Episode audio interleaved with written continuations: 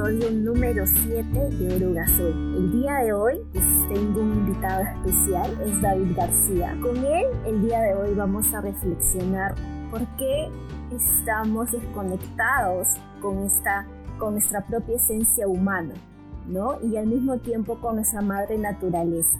Así que Espero que disfruten mucho de este episodio. Estoy muy feliz de, tenerte en este espacio, David. Gracias. Él es facilitador NOMA de procesos colectivos, constructivos y colaborativos, además de ser diseñador de experiencias de aprendizajes, emprendedor afroperuano para la regeneración integral y también gamificador y activista evolutivo. David García bienvenido y nuevamente gracias por compartir este espacio conmigo. Dale, dale. Muchas gracias. Gracias, gracias por la bienvenida y por invitarme. Estoy feliz de estar compartiendo este espacio contigo. Muchas gracias a ti, David. Vamos a compartir un tema donde vamos a analizar, me vas a compartir también tu punto de vista de cómo es que hoy por hoy estamos tan desconectados de, de nuestra esencia, del ser. Y aquí yo te quería preguntar, eh, ¿cómo sientes que es el ser humano actual? Desde tu punto de vista, de todas las experiencias que tú has tenido eh, en cada uno de los espacios que tú has venido trabajando, cuéntanos. Mm, bueno, yo siento que personalmente el ser humano de alguna manera, antes de ser como una sociedad integrada, ¿no? Este, actual, si quieres verlo, era naturaleza. O sea, el ser humano antes era naturaleza, ¿no? O sea, necesitaba de ella para vivir, para protegerse, ¿no? Y a la misma vez la protegía a ella. Pero al momento de que el ser humano eh, empezó a en esta búsqueda de de dominancia y de prevalecer, ¿no? se desnaturalizó, o sea, rompió su vínculo más bien y transformó aquello que era la naturaleza como, como un ser viviente igual que, ellos, ¿no? de ser sujeto a ser objeto, ¿no? O sea, manipularla, transformarla, explotarla. Y a tal medida que ahora le llamamos recursos, ¿no? Un recurso como algo que, está ahí para servirnos, para nosotros servirnos de, eso, en vez de un sujeto como, como cualquiera de nosotros, ¿no? Un sujeto que tiene, que necesita cuidado, que necesita atención, eh, como si lo hacen, por ejemplo, las, culturas ancestrales, ¿no? Eh, esa dominancia ha hecho que nosotros de alguna manera nos desconectemos, ¿no? Entonces, mientras más humanos nos volvemos, entre comillas, ¿no? Porque también hay una perversión de la palabra humano, eh, más nos desnaturalizamos. Entonces, eh, es un tema como que un círculo vicioso, ¿no? Que se va generando, que se va degenerando más. Justo, justo pensaba que esto es curioso porque eh, al momento en que volvamos a la naturaleza, la esencia de la humanidad también va a cambiar, ¿no? Porque actualmente si el ser humano se ha sobrevivido y subsistido por tanto tiempo es porque ha sido gregario, o sea, porque ha vivido en, protección unos con otros. Pero es todo lo contrario que lo que ocurre ahorita, ¿no? Donde la competencia, donde la rivalidad genera conflictos, genera eh, aplastar al diferente, ¿no? Y cosas así, o sea, es como que se ha pervertido esta palabra humano, se ha transformado en otra cosa, ya no es lo que era en esencia. Sí, totalmente de acuerdo, eh, David. Yo quisiera preguntarte, ¿en qué momento tú crees, así personalmente, en qué momento tú crees que eh, se desató esta desconexión con la naturaleza? Porque en la etapa primitiva, como tú dices, que ese ser humano primitivo necesitaba de la naturaleza para subsistir, para cobijarse, para alimentarse. ¿En qué momento tú crees que hubo esa desconexión? Porque no tenemos que ir tan atrás para poder encontrar relaciones sanas entre humanos y naturaleza. O sea, existen muchas, actualmente, muchas este, culturas ancestrales que siguen revalorando y revitalizando esa conexión con la naturaleza, donde todavía el, el, agua es, es criada, ¿no? Donde la, donde la, la tierra es, este, te casas con la tierra, ¿no? Donde tú la proteges, ¿no? Este, y un montón de visiones más, o sea, que está orientada a, te hablo de lo actual, ¿eh? no te hablo de, de, lo antiguo, sino te hablo de lo que hay ahorita. Que como ceremonias de poder este, devolverle un poco sus derechos, ¿no? es como repensar nuestras relaciones también, ¿no? Con el, con el cerro, con, el mar y todas las demás. O sea, si, si es que nosotros pensáramos un poquito nada más como ellos, ¿no? que es súper simple, ¿no? Si esto tiene vida, no, si esto me da vida, entonces tiene vida, ¿no? Si, si la tierra, la, eh, que entre comillas no tiene, que es este, eh, si es que lo ves desde la biología, no es este, eh, no, no tiene vida, entre comillas, ¿no? Pero no es un ser viviente. pero sí, si genera vida, entonces sí tiene vida para la cosmovisión. Entonces hay un divorcio entre ciencia y desde eh, cosmovivencia, si es que quieres verlo. Y así hay una serie de cosas, ¿no? Ahora, tú dices desde cuándo. Uf, personalmente creo que desde que desde que empezamos a competir, ¿no? Por acumular, desde ahí ya fuimos. Desde ahí ya se transformó se, el, el, el humano, ¿no? Y se convirtió en un acumulador compulsivo, si quieres verlo. Y esto tiene que ver no solamente con, cosas materiales, sino también con estatus, poder, con eh, espacios geográficos eh, y todo lo que, lo que decanta de eso. Entonces, este, yo creo que de ahí es cuando empieza la, la, corrupción de, del ser humano. ¿no?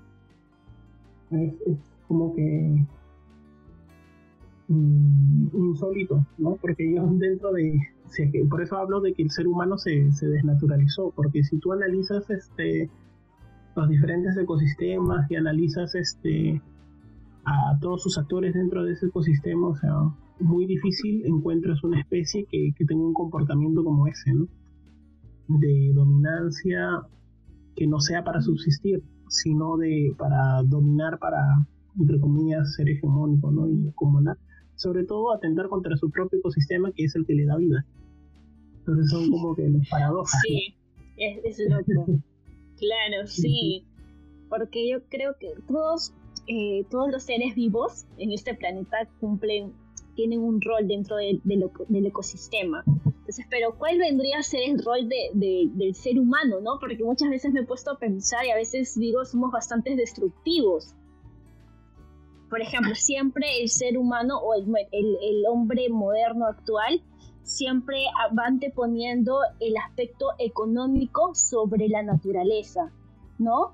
Y no importa si va degradando, no importa si es que va contaminando las aguas, no importa si es que va acabando con, vidas en ese entorno, pero si ello genera eh, lucrar, genera eh, ganancias, por decirlo así, eh, todo bien, ¿no? Todo, todo, está bien. Entonces, siempre, o sea, me, he preguntado, o sea, ¿cuál, en esos momentos filosóficos que uno puede tener, o sea, ¿para qué uno está aquí?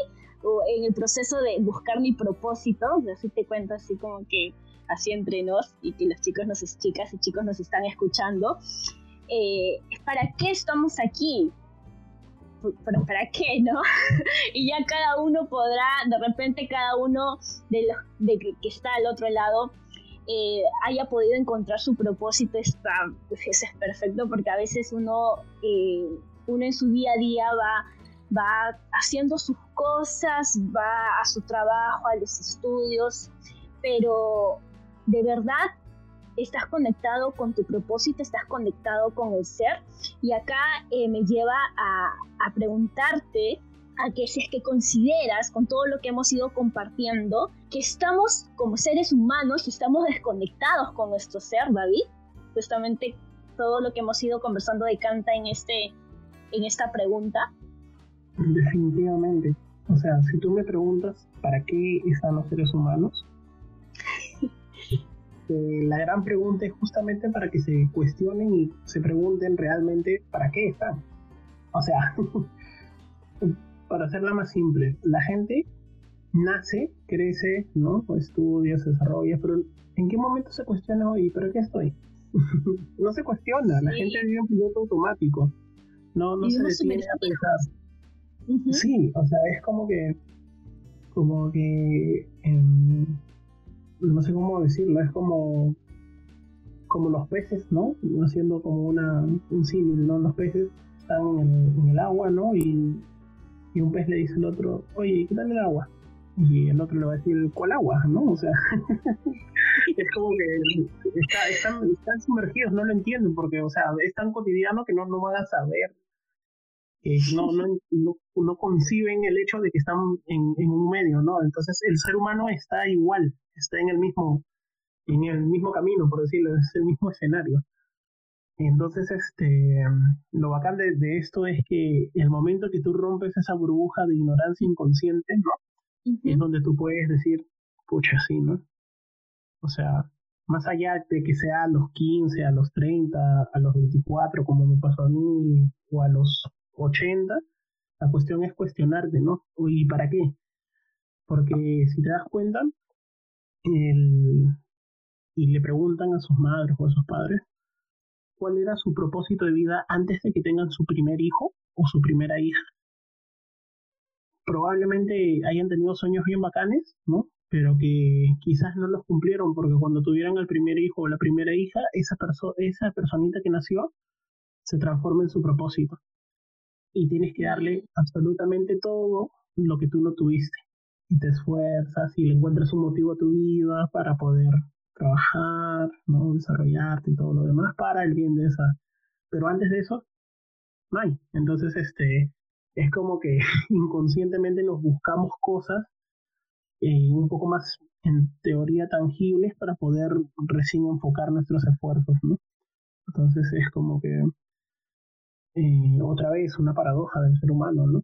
Porque imagínate que los niños, las niñas, o sea, les impulsan a, a cuestionarse y el para qué y lo resuelven, entonces toda su vida, hagan lo que hagan, van a saber que es con propósito, que tiene una intencionalidad, que no están aquí de chiripa porque se les escapó, ¿no? O se les, porque el papá y el mamá les provocó, o sea, no, sino que ya, ya tuvieron, ¿me entiendes? Ya tuvieron un propósito desde antes de ser concebidos.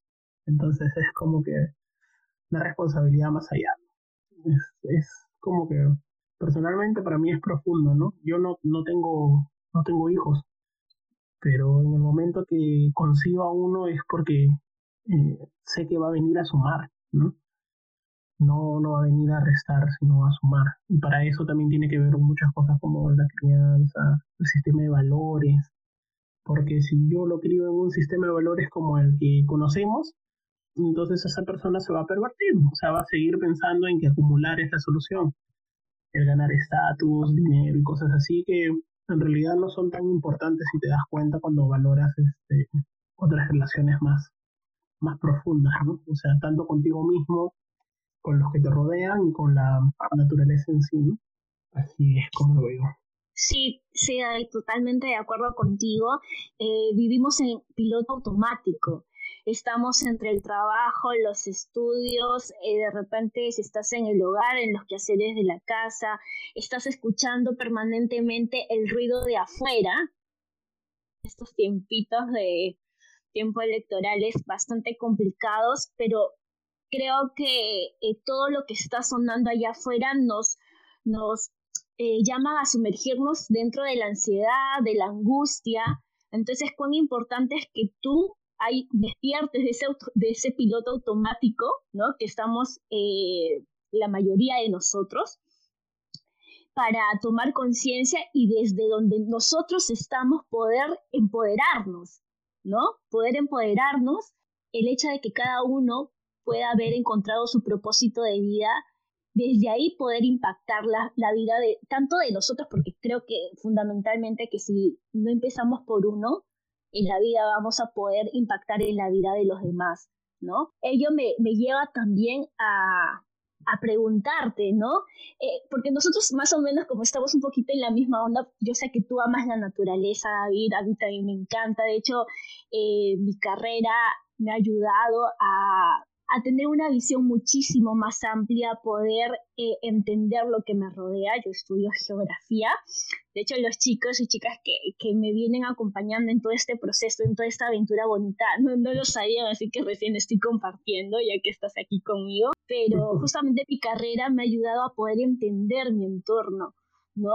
Y eso es lo bonito porque no es como que aquí estoy como que es como que la naturaleza está porque tiene que estar o, así siempre fue, ¿no? Sino que todo lo que nos rodea es de todo un proceso evolutivo. Pero yo quiero que tú desde, desde tu punto de vista nos compartas para ti qué es estar conectado con el ser.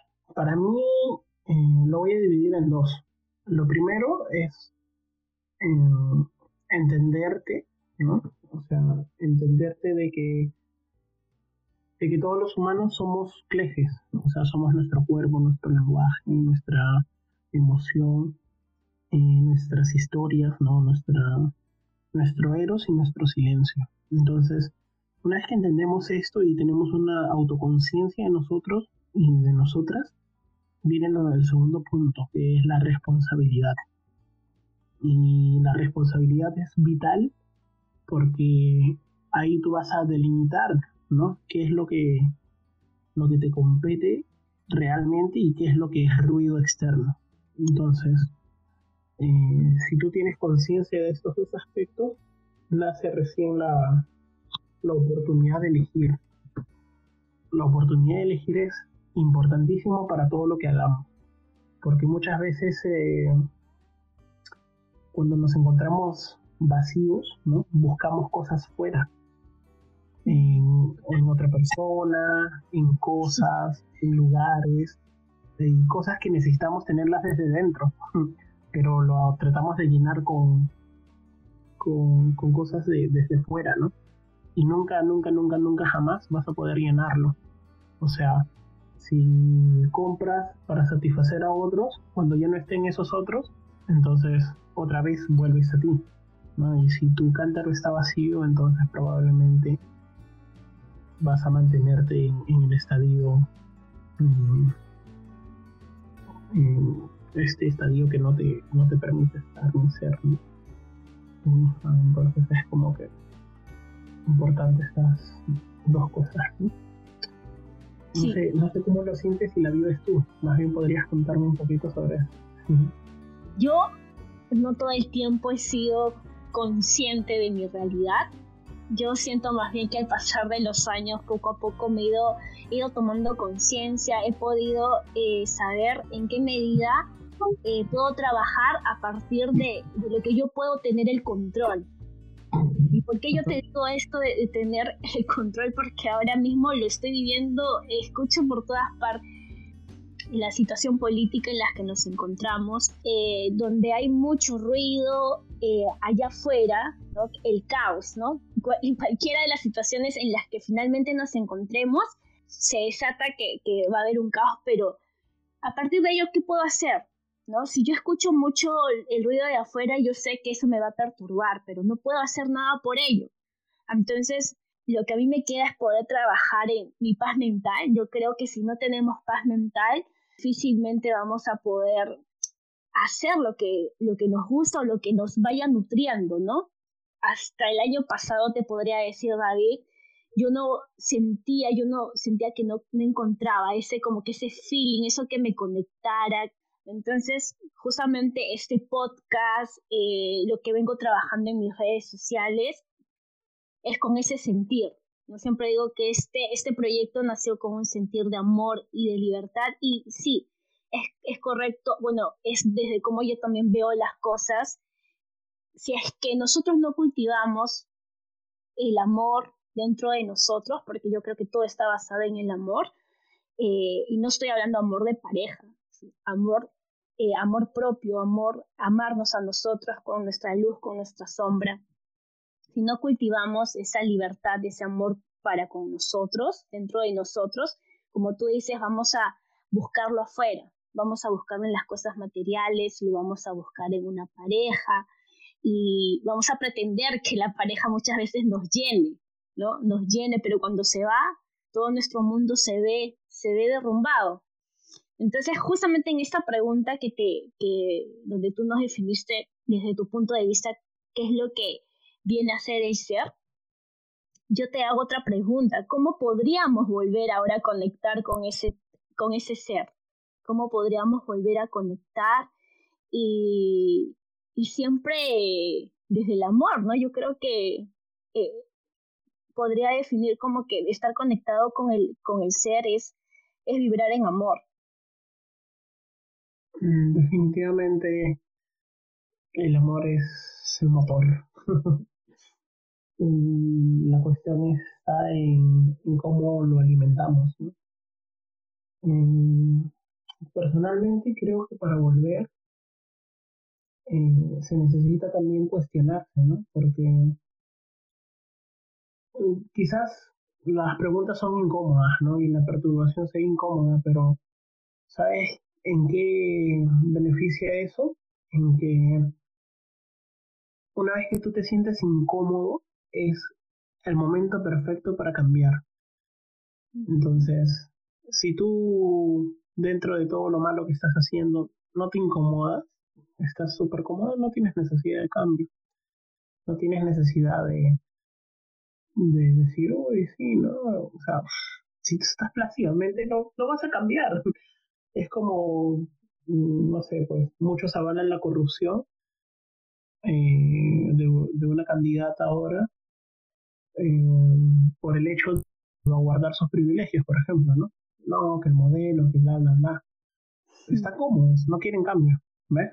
Entonces es lo mismo con las personas, o sea, si consciente o inconscientemente se sienten cómodos, no van a cambiar.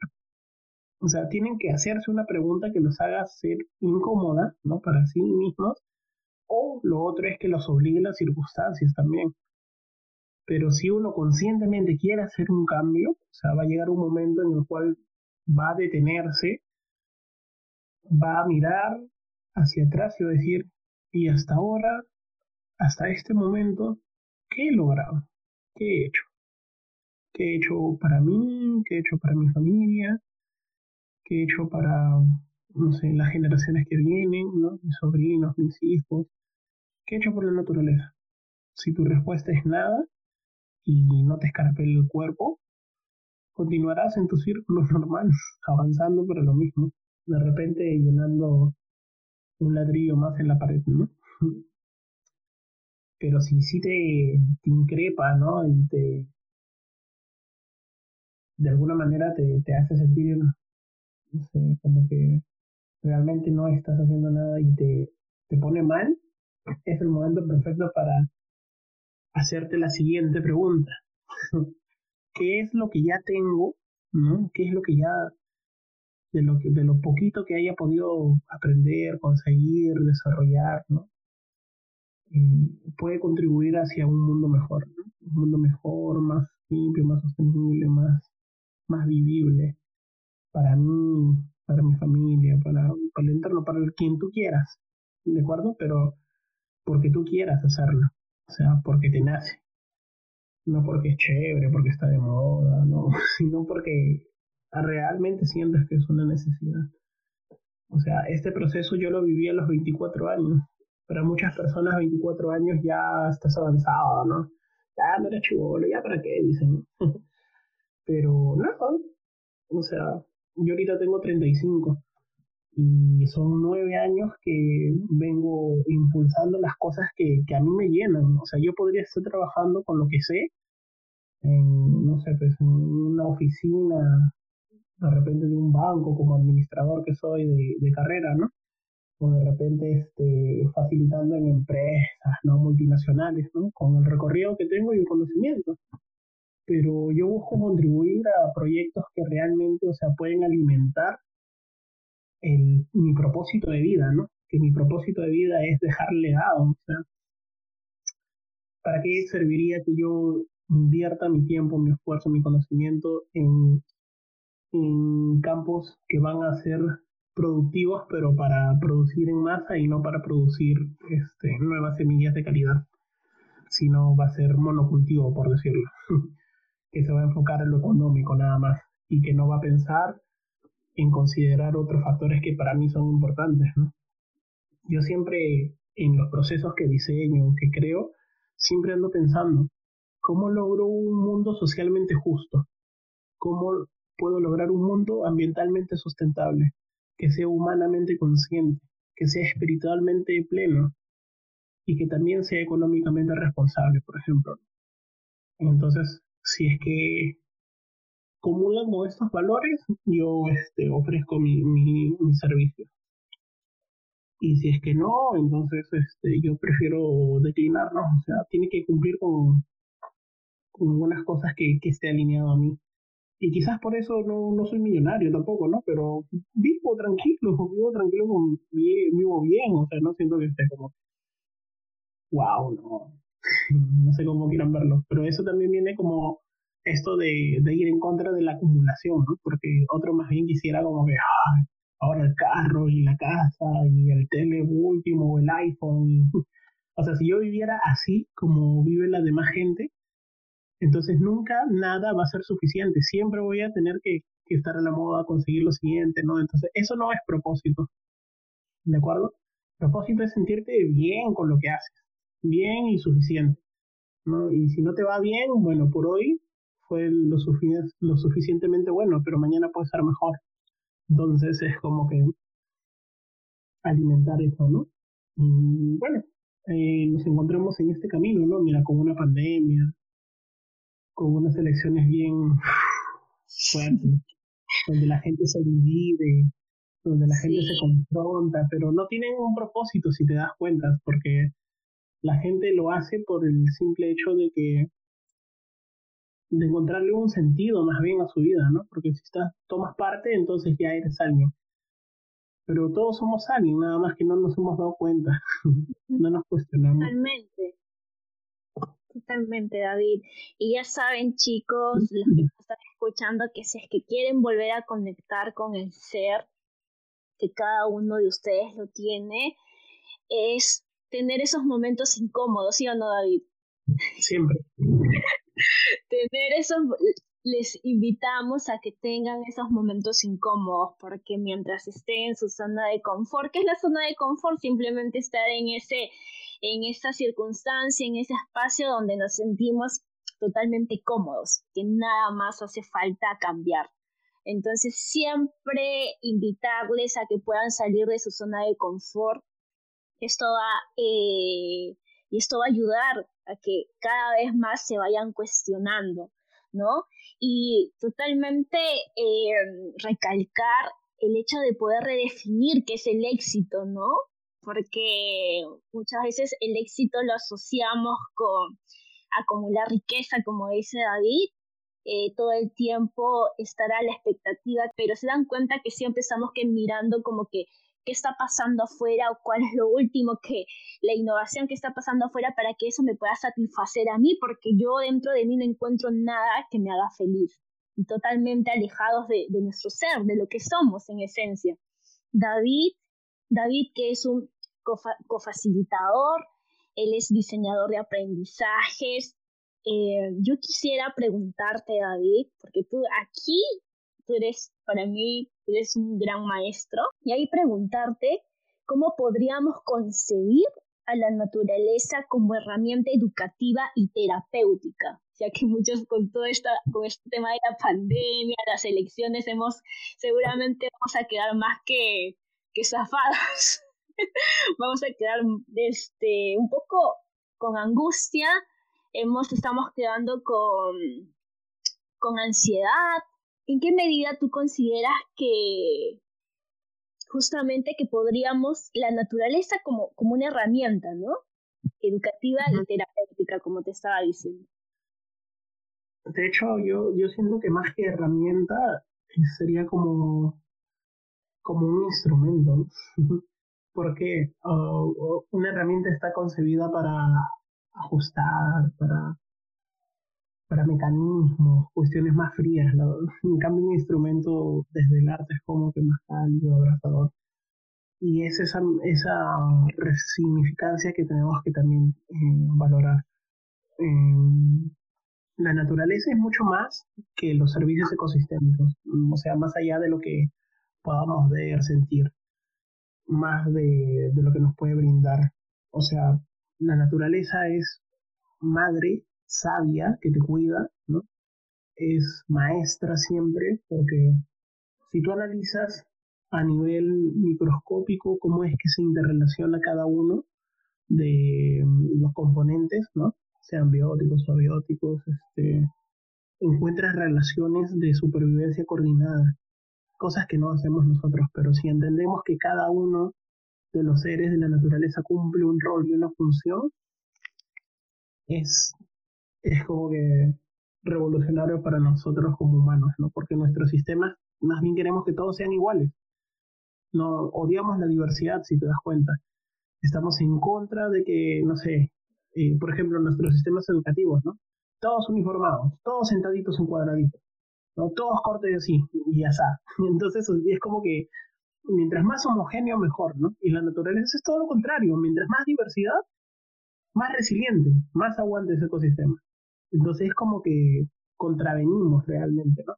Ahora, si nosotros solamente viéramos a la naturaleza, y no hablo de verla desde, desde la apreciación, sino desde el entendimiento, de darme el momento de, de encontrar esa relación entre uno y otro, podría yo conectar con, con, esos seres, ¿no? Y, y, hasta encontrar el propósito de, de la función que tengo en, en, el ecosistema que me toca vivir. Y ya hablo a nivel de ecosistemas humanos, ¿no? Eh, por ejemplo, personalmente yo siento que soy un descomponedor. O sea, ¿qué es un descomponedor en, en una cadena trófica? Básicamente es el que coge los nutrientes que los demás eh, seres ¿no? en la cadena, sobre todo los, eh, las plantas, no pueden digerir, ¿no? no pueden coger los nutrientes como están. Entonces el descomponedor lo transforma en, insumos que la planta ya puede coger. Y la planta inicia el ciclo, eh, la cadena trófica. ¿no? Entonces, todos se enfocan en los animales grandazos, ¿no? En, de repente, si es que lo quieres ver como los líderes, ¿no? Pero no se dan cuenta que los componedores, en este caso yo, desintegro materia para alimentar a los que van a alimentar a los que siguen, ¿no? Entonces, esa es mi, mi función, por ejemplo, como facilitador. Por eso estoy como en base en procesos enfocados a lo colectivo, a lo, a lo colectivo, a lo colaborativo, ¿no? a lo constructivo. Entonces es, es ahí donde contribuye, o sea, es, es como cimentar, ¿no? Eh, eh, nutrir el suelo donde, donde lo demás va a crecer.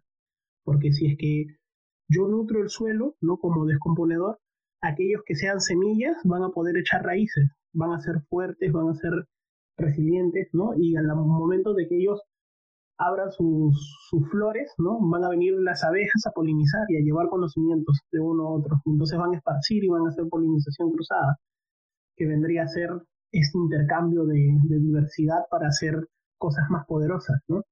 Y en el momento que maduren, sacarán nuevas semillas. Y entonces así, o sea, si bien te hago un símil medio combinado entre naturaleza y sistemas humanos, este, es así como lo siento, ¿no? O sea, identificarnos y no humanizar los sistemas, simplemente este, naturalizar al, humano, ¿no? Que es lo que te venía diciendo, ¿no? Entonces cada uno puede encontrar su rol desde ahí, ¿no? Y desde ahí mismo, como, como naturalmente va, va a suceder en el momento que lo entiendan, es cuando van a, van a poder aplicar todo, todo este conocimiento que muchas culturas ancestrales ya lo conocían y que desde nuestra mirada un poco más eurocéntrica no, no podemos verlo, ¿no? Una mirada más occidental, más desde la transacción, o sea, no, no vemos esas, esas percepciones, pero estamos a tiempo, siempre estamos a tiempo.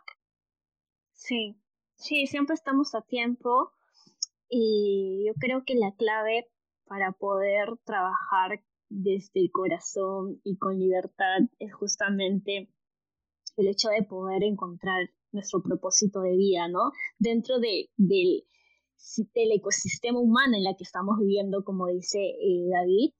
Y yo, David, quiero que nos hagas un regalo hermoso porque es algo que eh, tú en algún momento me lo diste. Claro, de repente tú no lo sabes, pero, pero yo siento que me ayudó mucho. Yo trataba de recordar tu pregunta, pero quiero que eches esa pregunta, la, quiero que nos hagas una pregunta, o sea, para todas las personas que nos están escuchando, y de repente muchas de las que nos, nos están escuchando aún no conectan con ese propósito de, de, vida. ¿Qué pregunta ellos necesitarían hacerse para poder conectar con ello? Súper sencillo. De aquí a cinco años, ¿qué es lo que me gustaría haber logrado para tener un mundo en el cual sienta que mis seres más queridos puedan seguir viviendo plenamente. Muchas gracias David.